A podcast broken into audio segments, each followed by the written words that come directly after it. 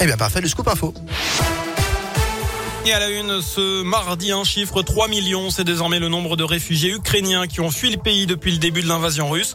L'UNICEF estime même qu'un enfant est contraint de quitter le pays à chaque seconde.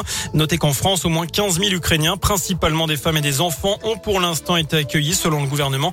Le gouvernement qui attend 10 fois plus dans les prochaines semaines. Dans ce contexte, un couvre-feu de 36 heures va être mis en place dès ce soir à Kiev. Annonce faite par le maire de la capitale alors que des bombardements ont fait au moins deux morts ce matin dans la ville.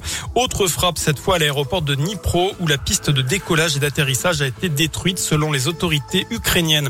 Je vous invite à vous rendre sur radioscoop.com avec la question du jour. Est-ce que vous pensez qu'une solution diplomatique peut mettre fin au conflit? Vous avez jusqu'à 19h pour répondre sur notre site internet. Dans ce contexte, chez nous, notez que la préfecture du Puy-de-Dôme a mis en place un guichet unique dédié à l'accueil des ressortissants ukrainiens. C'est là que vont être instruites les autorisations provisoires de séjour appelées protection temporaire. Mais c'est aussi à cet endroit que sont délivrées les cartes ADA permettent le versement de l'allocation pour demandeurs d'asile. Par ailleurs, le préfet a ouvert hier un centre de premier accueil des ressortissants ukrainiens. 90 personnes peuvent s'y rendre, un point de passage avant de se diriger vers une offre d'hébergement plus pérenne.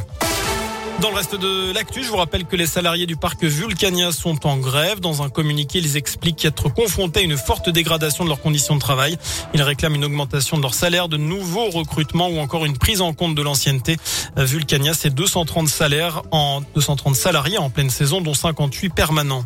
À retenir aussi ce message de la préfecture d'Auvergne-Rhône-Alpes concernant les démarchages abusifs, notamment ceux liés au compte personnel de formation, le fameux CPF, des SMS ou des appels téléphoniques qui vous expliquent un changement de votre solde. C'est une arnaque. Il ne faut pas cliquer sur les liens et supprimer le message.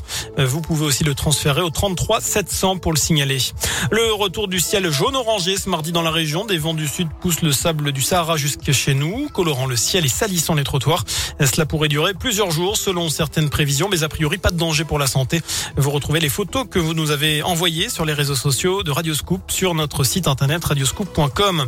À moins d'un mois du premier tour, Jean Lassalle a deux doigts de jeter l'éponge. Le député des Pyrénées-Atlantiques ne sait pas s'il sera encore candidat à l'élection présidentielle ce soir. Il n'a pas été invité hier soir à l'émission politique La France face à la guerre sur TF1. Il n'est pas non plus invité aux deux prochains débats. On passe au sport au basket. La JAVCM doit se remettre dans le sens de la marche après une défaite à Nantes en championnat. Nouveau déplacement ce soir, toujours en Pro B face à Rouen. La lanterne rouge, c'est à partir de 20h30. Enfin, il ne lui reste plus qu'une semaine. Un joueur de l'euro million n'a toujours pas réclamé son dû. 1 million d'euros. Il a jusqu'au 22 mars pour se faire connaître. Sinon, la somme ira dans les caisses de l'État. Et oui, c'est la règle.